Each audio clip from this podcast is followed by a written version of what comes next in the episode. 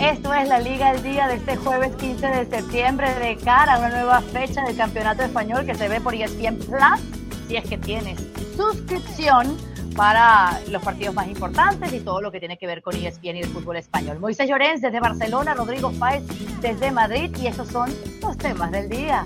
El derby madrileño. ¿Cómo anticipamos el partido del domingo en el Metropolitano? Primera vez en la temporada que se verán las caras. Barcelona-Elche. A sacudirse lo que sucedió en Alemania, dice Xavi. Y los insiders, bueno, nos destapan información de primera mano nuestros queridos Moy y Rodri. Y tiempo extra ¿Ya vieron la nueva equipación del Barça? ¡Ay, Dios mío, pecado mortal! Pero arrancamos con el derby madrileño. Rodri, contigo, ¿quién llega mejor? Porque el Madrid viene de ganar en Champions, el Atlético no tuvo la misma suerte. ¿Qué tal, Caro? Muy, yo creo, a ver, eh, sobre el papel llega mejor el Real Madrid porque eh, a nivel de puntaje eh, no ha fallado en la liga, lo ha ganado absolutamente todo. En Champions también está consiguiendo victorias, aunque llega con alguna duda en cuanto a juego, porque lo dijo de hecho Ancelotti, dice, lo que hay que hacer a estas alturas de temporada es conseguir ganar y no jugar bien, por lo cual interpretamos por las palabras de Ancelotti que el equipo no está bien todavía a nivel de juego, que faltan ciertas cosas y ciertos detalles por arreglarse y que a partir de entonces veremos una mejor versión del Real Madrid, pero a día de hoy no llega muy allá en cuanto a juego, pero es un bloque, es un colectivo, atacan bien, defienden, defienden bien y vamos a ver cómo se reponen a la baja de Benzema, porque luego en cuanto al Atlético de Madrid es un equipo que está siendo un pelín irregular, que no lo estamos viendo mal del todo, mejor que el año pasado, que es importante, que está recuperando sensaciones, pero que mm, digamos que se le atragantan mucho los derbis al Atlético de Madrid, sea en casa o fuera. Y más mirando y echando la mirada atrás, cuando la temporada pasada en el Metropolitano, el Atlético de Madrid tuvo la opción de ganar y bien al Real Madrid y al final no pudo pasar ni del empate. Moy, la misma pregunta contigo de quién llega mejor, sabiendo que este Atlético perdió en Alemania por dos goles ante el Bayer Leverkusen. Bueno, el Madrid juega mal y gana, el Atlético de Madrid juega muy mal y se tropieza, por lo tanto el Madrid. Eh, la ecuación es sencilla. Ahora, es un derby. Y un derby en el Wanda Metropolitano. Bueno, Wanda Metropolitano no, ahora ya no se llama Wanda Metropolitano. Le cambiaron el nombre. Eh, bueno, el Metropolitano, querido. en el estadio de la, dejemos en el estadio del Atlético de Madrid, pues lógicamente eh, va a ser caliente. la hinchada del Atleti, los futbolistas del Cholo Simeone y el propio entrenador saben que el, eterno rival va a estar ahí delante eh, y, que no hay mejor manera para llegar a este primer parón de, por compromisos de fecha FIFA antes del Mundial que tratar de ganar sí o sí el partido. Eso, eso es una obviedad. Por lo que he podido leer hoy, y ahora si, si, Rodri sabe algo nos lo aportará, el vestuario del Atlético Madrid está calentito con las, las actuaciones que está teniendo Vinicius. Eh, Coque eh, le ha lanzado un dardo envenenado en, eh, en, el, eh, ante los medios hoy, en, un, en un Media Day que hubo en Atlético Madrid, y que, eh, lógicamente, eso va a hacer que el, que el ambiente sea caldeado. Por, por, posición en la liga, el Madrid es favorito. Por fútbol, bueno, el, Madrid no juega bien, pero el Atlético, el Atlético juega peor. Por lo tanto, yo creo que el, el Real Madrid llega como favorito pero todo puede pasar en Y hablando de cómo llegan, el tema de Militao, que si llega, parece que está recuperado de esa sobrecarga muscular, Benzema no, o sea, no está ni siquiera en la lista de la selección y los tiempos no dan como para que lo veamos entrenando el sábado de cara a este partido. ¿Cómo va a plantear Rodri eh, su once en la cancha Ancelotti? Bueno, es una incógnita. Yo creo que al final Ancelotti va a tirar porque por, su bloque titular. Es decir, no va a arriesgar con alguna duda atrás. Sí que es cierto si incluir a Rudiger o apostar por Álava, dependiendo cómo esté Mendy, etcétera. Pero, pero sí que es cierto que no va a arriesgar. Es la primera gran prueba de fuego que tiene el Real Madrid. Sabe que además es un rival complicadísimo el Atleti y que si al final el Atleti consigue la victoria para el Real Madrid va a ser ya no solo la primera derrota como tal, sino que va a ser algo más porque va a haber muchas dudas, va a haber mucho debate en torno a la figura del reemplazo de Benzema, que no tiene suplente, va a haber dudas además también, obviamente, si el Real Madrid no consigue la victoria por el papel de los jóvenes, y es precisamente lo que Ancelotti quiere evitar, quiere decir, quiere ganar y quiere ganar, que eso es algo normal en todos los equipos, pero quiere ganar bien para disipar ese tipo de dudas y para decir que su plantel es suficientemente bueno, amplio, que hay fondo de armario, que hay rotaciones y queda igual quien juegue, que este en Madrid es capaz de ganar. Es lo que quiere y es lo que a día de hoy te transmiten desde interior del vestuario para, para precisamente evitar cualquier tipo de lío y más en un año en el que el Atleti puede despertar respecto a lo que hizo el año pasado, que tampoco es difícil, y sobre todo en un año en el que el Barça ha vuelto otra vez a primera línea para optar a Sí, pero este Madrid quiere ganar de la manera más sencilla que pueda ganar, porque si nos basamos en lo que pidió Ancelotti, no le pide a sus jugadores jugar de una manera maravillosa, sino una manera inteligente para conseguir los resultados. Cuando vemos el historial de este derby, todas las competencias, eh, el Real Madrid pues se los lleva por delante y este será el derby oficial número 230. Moisés, ¿hay dudas en ese 11? ¿Crees que se va a parecer al 11 que le ganó al Leipzig en Champions? Es decir, alaba por izquierda, eh, Nacho no de central porque ya está de vuelta militar o no sé cómo crees tú que lo va a manejar. Y también el tema de si es Valverde o Rodrigo. Eh, son dos jugadores que eh, aparecían mediática, mediáticamente son tercer, cuarto, segundo, tercer, cuarto nivel mediáticamente en este Real Madrid, pero que se están ganando a base de, goles, a base de trabajo, a base de rendimiento y llegar a la primera línea. Eh, ¿Y por qué no poner a los dos? Carolina, ¿por qué no jugar eh, con, como ha hecho, como jugó la final de la Champions eh, eh, Ancelotti el año pasado o, jugó la Supercopa de España de Europa esta al principio de primera al principio de temporada en Helsinki, es decir, eh, con Valverde en el centro del campo y arriba, ya que no estaba encima, pues hacerlo con Rodrigo, no sé, variantes tiene. Claro, variantes tiene Ancelotti como para, para poder confeccionar un equipo de muchas garantías. Estamos hablando del Real Madrid.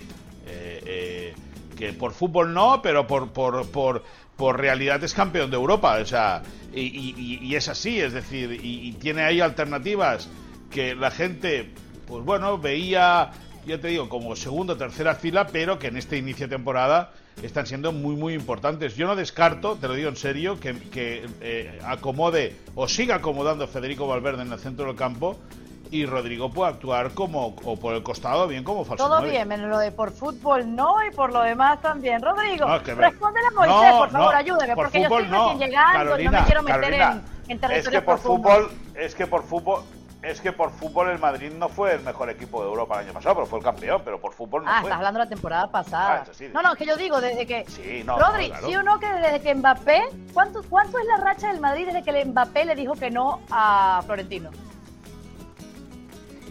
Que lo ha ganado todo, ah. o sea, ha ganado una Champions desde que Mbappé le dijo que no. Con eso ya, supongo que al madridismo le bastará con eso. Listo, listo. bueno, vámonos con, el Atlético de Madrid porque tienen casi que a medio equipo en la enfermería. Obviamente, nos esperamos que el Cholo haga rotaciones en ese 11, ¿no? Sí, bueno, es que no le queda otra. Vamos a ver un Atlético de Madrid muy parecido al que vimos en Leverkusen. Yo adelanto que seguramente Correa y Cuña sean eh, titulares en una especie de 3-4-3 y seguramente, obviamente, acompañando a, a Félix. Yo es la apuesta que tengo, por lo que hemos eh, podido saber. Y al final creo que, es un equipo compensado, creo que es un equipo que sobre todo atrás tiene que mejorar porque tienes que recuperar a Savic y tienes que recuperar a Jiménez, que esto también os digo una cosa, parece un poco el... Eh, el cuento de la lechera de cada tres meses, que es que están todo el día lesionados estos dos jugadores y mirad que son buenos, pero cada poco se lesionan y esto es algo que la Liga de Madrid tiene que empezar a mirar, porque si no es que es el cuento de la marmota, el día de la marmota. Así que vamos a ver qué Atlético Madrid vamos a ver de centro campo hacia arriba, pero yo creo que eso, que los laterales van a ser o los carrileros para Saúl y para Marcos Llorente, y atrás con Bitzel, que está siendo el mejor central, el mejor central es un centrocampista reconvertido. Por lo cual, que en la dirección deportiva del Atlético de Madrid empiecen también a ver un poco hacia dónde tienen que tirar los próximos refuerzos de las próximas temporadas, porque el otro día Felipe estuvo muy bien, pero no deja de ser alguien que el año pasado no estuvo a la altura del equipo. Hasta Oblak está entre algodones, porque Oblak, Savic, Jiménez, Lemar y Reguilón, que es el único descartado, entrenaron al margen.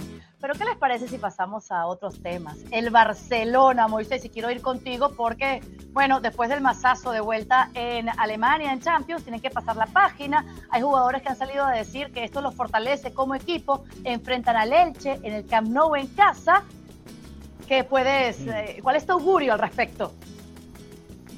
Bueno, pues que, lógicamente esta, esta derrota le tiene que servir al Barça para, para aprender. Eh, entraba dentro de los cálculos el, perder en Alemania, pues porque es el Bayern de Múnich, es, eh, uno de los favoritos para ganar la Champions, aunque es verdad que tampoco está en su mejor momento y tampoco está desplegando un gran fútbol, pero bueno, se hizo fuerte en su estadio, ganó a un Barça que por momentos pudo competir, que por momentos tuvo opciones de ganar y eso es con lo, o, de marcar, mejor dicho, y, ahí eh, eh, eso es lo que, la conclusión positiva que tiene que sacar Xavi Hernández.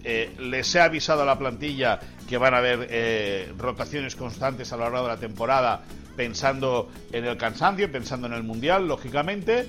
Eh, y claro, yo creo que es... Eh, eh, si fue una sorpresa empatar contra el Rayo en la primera jornada, que es el déficit que le separa del Madrid a día de hoy en la clasificación en primera división, empatar contra el Elche volvería a ser un mazazo. Es decir, yo creo que el Barça, conforme lo está haciendo, conforme está jugando, conforme se están comportando sus futbolistas con actitud, eh, creo que es clarísimo favorito para que los tres puntos el sábado se queden en el campo. Claro, Rodri, ¿tú qué esperas sea la reacción del equipo, especialmente de Lewandowski, que no pudo marcarle a Alex? Yo sé que hay mucho debate en España ahora sobre el tema de jugar bien y luego perder, pero es que para mí es la base, base innegociable primero del Barça, porque es su ADN, y segundo una base hacia la cual llegarán los resultados. Aquí en España recuerdo el primer partido, ese empate contra el Rayo Vallecano, que hubo un poco de run en torno al equipo de Xavi, pero al final están demostrando desde el entorno, el cuerpo técnico y del, equipo, que el equipo funciona y que este Barça juega muy bien. La primera parte contra el Bayern Múnich fue para mí espectacular y es lo que ha convencido a mucha gente de decir, ah, que el Barça ha vuelto y puede luchar por eso. Lo que el otro día falló Lewandowski no lo va a volver a fallar, porque creo que te puede pasar una vez de cada X tiempo y, por eso creo que, primero, va a ser una victoria, no te digo fácil porque no, encima teniendo en cuenta las urgencias del Elche, pero creo que va a ser una victoria del Barça, porque tiene que ganar el Barça, tiene que convencer otra vez, tiene que seguir jugando también, y es un equipo que para mí está en crecimiento y que todavía no está en su prime, en su pico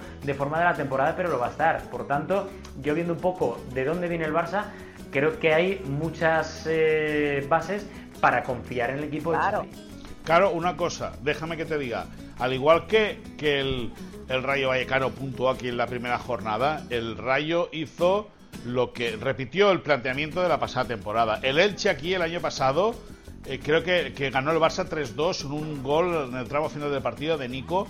El Barça estaba ganando 2-0. El Elche es un equipo eh, que parece que haya dado dos pasos atrás en relación a la pasada temporada, pero que no tiene nada a perder. Es decir, venir al Camp Nou y volver de vacío a Elche sería lo normal. Por lo tanto, se van a trincherar, van a fortalecer mucho el centro del campo, van a correr como animales, van a tratar de encontrar una contra para que les fructifique el esfuerzo de atrás. Y eso es ese este tipo de partidos es el típico que se le complica mucho al Barça. Es decir, si van pasando los minutos y el Barça no marca, el Elche, yo no digo que va a tener sus opciones, pero el Elche es un rival de los que se le puede, atrancar, se le puede atragantar al Barça. Ahora, si arranca el partido y el Barça marca pronto, pues puede cuidado, haber Cuidado, las dos caras de la moneda has tirado ahí de una. A ver cuál de las dos mm. veremos en la foto después del partido de este sábado. Vamos con los runrunes, con esa información de primera mano que solo ustedes tienen. Son los insiders. Y Moy, quiero arrancar contigo porque sabemos que duele mucho estar en el banco, esperando para entrar. ¿Qué es lo que está pasando tanto con Piqué como Alba? Bueno, pues que lo están pasando muy mal, eh, porque la opción de jugar, verdad es que eh, el eh, ha aparecido en los últimos partidos, jugó, jugó uno completo y media parte en Sevilla, bueno, lo están pasando mal, porque eran tipos que están acostumbrados a ser los amos del vestuario, a controlar el día a día del equipo y a ser titulares por prácticamente por decreto y con la entrada de Xavi, eh, Xavi es muy de jiji jajaja, pero tiene muy claro y sabe quién tiene que jugar y cuándo tiene que jugar. Y a Jordi Alba ha pasado de ser titular indiscutible a ver que tiene ya dos por delante, que son Marcos Alonso y Alejandro Valde, que si quiere volver a jugar va a tener sus oportunidades y para volver a ser titular va a tener que aprovecharlas, pero, pero sabe que Xavi no se va a casar con él por la amistad que tenga. Lo mismo le pasa a Piqué. Sergio Roberto, de los cuatro capitanes, eh, le, ha, apartado de, una regularidad, una constancia, de una, de una regularidad eh, habitual, eh, una, unas molestias que tuvo, y luego Sergio Busquets, que ese es intimísimo amigo en el día a día de Xavi Hernández, también entienda que le va a llegar el momento de sentarse en el banquillo. Es decir, los cuatro capitanes posiblemente estén viviendo dos seguro, que son Sergi Roberto y Busquets, su última temporada en el Barça, y luego eh, Busquets y Jordi Alba, que ganan muchísimo dinero, pero ellos no tienen la culpa porque ellos simplemente pusieron la firma al contrato que les, que les, que les mostraron, saben que con Xavi o mucho cambia la cosa o no son a día de hoy la primera opción para Se acabaron las vacas sagradas entonces. Son buenísimas noticias. Sí, sí, parece ser Ok, que sí. Rodri, voy contigo porque esos pitos Asensio en el Bernabéu en Champions que terminan siendo aplausos por el golazo que marca el jugador, pero pero ¿dónde vienen esos pitos? Háblanos un poquito de eso. Bueno, de que el maderismo básicamente, Caro, no entiende la actitud, no tanto de Asensio, porque no ha abierto la boca durante, durante todo este mercado de, de traspasos en el verano, sino igual de su entorno, de la gente más cercana a Marco Asensio. Pero sí que es cierto que al maderismo no le ha gustado eh, lo de Marco Asensio de, querer irse primero, de pedir minutos y luego el hecho de quedarse, apurar este año que le queda de contrato y, y, marcharse libre la próxima temporada porque no tiene oferta de renovación. Por tanto, en ese aspecto ha habido pitos. No gustó tampoco el otro día en el madridismo el hecho de que cuando Ancelotti escogió a Carvajal para entrar al terreno de juego, eh, Marco Asensio tirara el peto, se enfadara, porque Marco Asensio sabe, obviamente, por muy enfadado que estuviera, eh, a lo que se atiene y la imagen que da. Y, al final eso mmm, se traduce en esos pitos del otro día y en los aplausos, obviamente, cuando marcó el gol, pero hay run run en torno a Asensio en el Santiago Bernabéu. Él, por lo que me cuentan, está tranquilo, está relajado, está empeñado en quitarle la razón a Ancelotti y tener más minutos, tener más protagonismo, ya no para ir al Mundial, que va a ser muy complicado, sino para tener algo más de protagonismo durante el año con el Real Madrid. Y a partir de ahí veremos, pero él está tranquilo a pesar de esos pitos que no han gustado, obviamente, ni a él, ni a su entorno, ni al vestuario, que nunca es del agrado de ningún jugador, pero que el madridismo poco a poco va dictando. También pitan la inconsistencia del jugador que te marca un golazo un día y después ya se apaga. Ahora, Moy, eh, me imagino que seguiste en vivo y directo el acto de renovación de Gaby, ¿no? Sí, sí, sí. Es algo de lo que ya habíamos hablado en su día en ESPN. Eh, se trataba de, de, encontrar, de cuadrar, que cuadrasen las agendas una vez acabase el mercado de fichajes y ya está. Eh, Gaby ha renovado hasta el 2026 una cláusula de mil millones de euros. Eh, producto de la cantera del Barça, un eh, trabajador, un futbolista que en 18 años recién cumplidos que tuvo la confianza de Ronald Koeman, a la de Xavi Hernández, titular. Yo te, te podríamos decir que en este inicio de temporada titular, titular indiscutible. Eh, pero eh, Gaby es que tiene cosas muy muy curiosas. Eh, ahora ya tiene 18 años y ha tenido que dejar la masía, es decir, él residía hasta hace pocas semanas en el centro de formación, él tenía su, su evidentemente su habitación, eh, muchos de los niños, deja que te cuenten, que residen en la masía, le consultaban al, a Gaby, le, les pedían consejos, o sea, venía a ser como una especie, no de padres de los chavales, pero sí como una especie de tío, ¿no? De, de alguien como muy cercano. Y visto que los niños siguen echando mucho de menos a Gaby ahora que se ha ido, pues Gaby le, le siguen manteniendo la habitación, él acude regularmente no a comer porque almuerza con el primer equipo, pero sí que pasa alguna tarde por la, por la residencia para estar con los chicos, para repasar eh, los deberes, para repasar de cómo va todo en la escuela, para tener charla con ellos. Y eso yo creo que es muy, muy significativo del papel que tiene Gaby, ya no solo como jugador dentro del campo, sino como emblema y como referencia para los jóvenes valores del fútbol base del Barça que a día de hoy residen en la Masía. solidario, queremos más Gaby en eh, el equipo azulgrana. Muy bien. Ahora, voy contigo porque tengo entendido que lo del principito puede arreglarse si lo logra el Atlético. ¿Qué es lo que está pasando con Antoine Griezmann, Rodri? Debería arreglarse cuanto antes porque Simeone ya está empezando, no os digo a ponerse nervioso, pero sí a impacientarse por no poder contar más con, Griezmann. Nosotros contamos ya durante eh, la última temporada que Griezmann es una prioridad para Simeone porque Simeone interpreta que su dupla de ataque es la formada por Griezmann y por Joao Félix, más allá de que este fin de semana seguramente jueguen Correa, Cuña y el propio Joao Félix, pero, pero él quiere, digamos, a, a, Griezmann o como mínimo en igualdad de condiciones que, que el resto de sus eh, compañeros. Por tanto, en el Atlético de Madrid empiezan a ver un poco, viendo las dificultades que tienen para afrontar esos 40 millones de euros, ese pago de 40 millones de euros al Barça por la cesión de dos años, empiezan a ver un poco la luz y empiezan a hacerse la idea de que hay que sentarse con el Barça, que hay que renegociar los términos de ese contrato para intentar que entre las dos entidades lleguen a un acuerdo que no digo pueda satisfacer a todas las partes, pero que sí que puedan arreglar la situación del francés, que es muy injusta. Él está trabajando, él está tranquilo, él sigue en el día a día entrenando como si fuera uno más y como si tuviera las mismas opciones que el resto, pero al final estamos viendo, y ahí están los datos, los resultados, los minutos, que está saliendo apenas en el último tramo de cada partido, que Simeone quiere contar más con él, que Simeone se muerde la lengua a la hora de hablar de este caso y que o negocian y renegocian ese acuerdo o si no vamos a tener caso y enigma Griezmann hasta mucho más entrada la temporada y la intención del Atleti es que cuanto antes Qué desperdicio con el Principito. Ahora, Moy, tú que estás más cerca que yo y que nosotros del Barça, cuéntame si cambió en algo la fachada del Camp Nou. Sí, sí, sí, sí.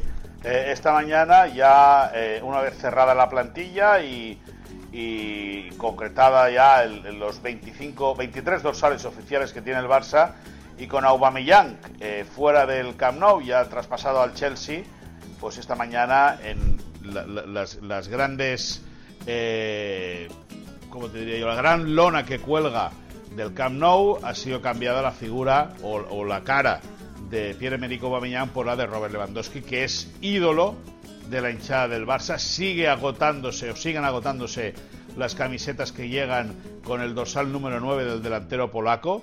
Eh, y con todo, bueno, pues el Barça ha encontrado en el, en el futbolista eh, eh, centroeuropeo no solo un goleador, sino un icono mediático que ha caído de pie en el Camp Nou y los, los hinchas del Barça están enamorados. Ah, bueno, yo ya me hacía que esa foto estaba ahí puesta, qué bueno saberlo. Más vale tarde que nunca.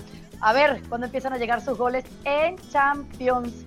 Eh, querido Rodrigo, vamos con alguien que está haciendo nueva vida en Vallecas. Hombre, en Champions marcó un triplete, ¿no? el último partido, el penúltimo es partido. Verdad, verdad. Claro, Me refería contra su ex equipo, el Bayern de Múnich. Ah, vale, vale. RDT, RDT no va a marcar tripletes este año en Europa porque no va a jugar en Europa.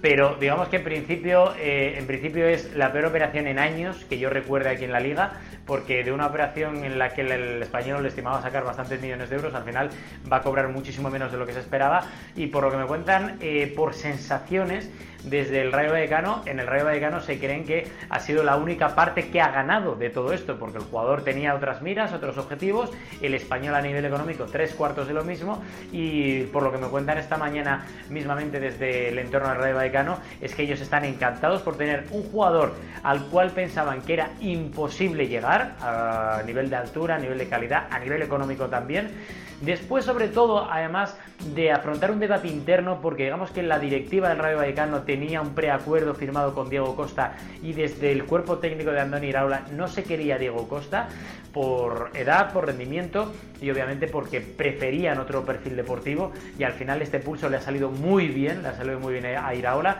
que han sabido esperar, han sabido tener paciencia y a pesar de que en el último instante del mercado de fichajes no entraba esa operación y van a tener que esperar hasta el mes de enero para que Raúl de Tomás pueda entrenar, ya es oficial, ya entrenan y la verdad que a nivel de rendimiento deportivo en el Rayo están encantados con Raúl de Tomás, que otra cosa bien distinta es el lío formado en redes sociales, con su despedida, con los recaditos, con los darditos entre unos y otros, que ha sido un espectáculo bastante dantesco por parte de todas las partes. Con los dimes y diretes y lo que tengo para el tiempo extra, creo que también va a eh, desembocar muchos comentarios, porque el club Barcelona acaba de aprobar la nueva equipación para la próxima temporada. Y este color, Moisés, no se veía desde 1979. Explícame.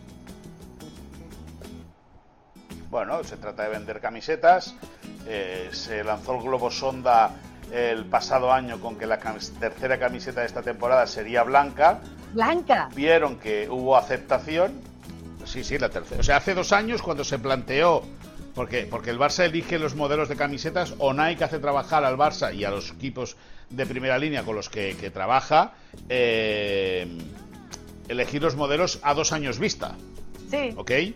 Y eh, la tercera equipación de esta temporada se filtró que iba a ser blanca y fue un globo sonda para ver cómo calaba, cómo encajaba la hinchada del Barça esa, esa situación, tapándose porque al final ha sido gris perla.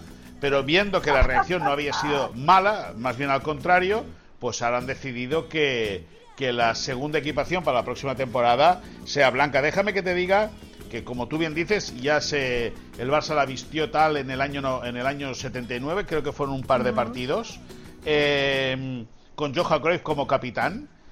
Lo ganaron eh, todos, deja que te diga que, de blancos. No lo sé, la verdad es que no lo sé. La verdad es que no lo sé. Eh, no, no, no, no me he parado, no me he parado a mirarlo. Seguro que algún penalti a favor les pitaron que no era, seguro, seguro que sí. Tantos colores, la gama de colores que es tan extensa y eligen el blanco. Rodrigo, explícame, porque Moisés se enredó. Sí, pero no, no, pero déjame, déjame, déjame que ah, te diga una cosa. Eh, el Barça al menos, el Barça al menos elige el color blanco. A ver si otros tienen la calidad la calidad y la elegancia de vestir de azulgrana. No, no, es que la identidad es una, porque copiarse de las de otros. Sí, sí, claro. A que quieran la suerte de otros. Sí, sí, claro. Ah, Rodrigo. Sí, sí, sí, claro, claro. No, no, la suerte no, la suerte o los privilegios, vamos a igual de esa forma, Igual de esa forma el Barça puede conseguir ganar la Champions. Sería un poco de morbo. No, por eso, vestido de, vestido de blanco es más fácil, los arbitrajes van a ser más sencillos. Seguro, seguro. ¿Eh, Carolina? Que tú lo sabes ya eso. Veo. Ganando la Champions League en la temporada 2023-2024. Y se acaba la sequía. En el Bernabéu, tú, en el Bernabéu, en el Bernabéu y de blanco. Sería maravilloso, ¿eh? a dirigir al equipo. A ver. No, no, y vienes tú, y vienes tú, y vienes tú a darles la copa, y vienes tú a darles el trofeo. Sí, sí, la presidenta. y viene la presidenta. muchísimas gracias. Hasta aquí la Liga al día.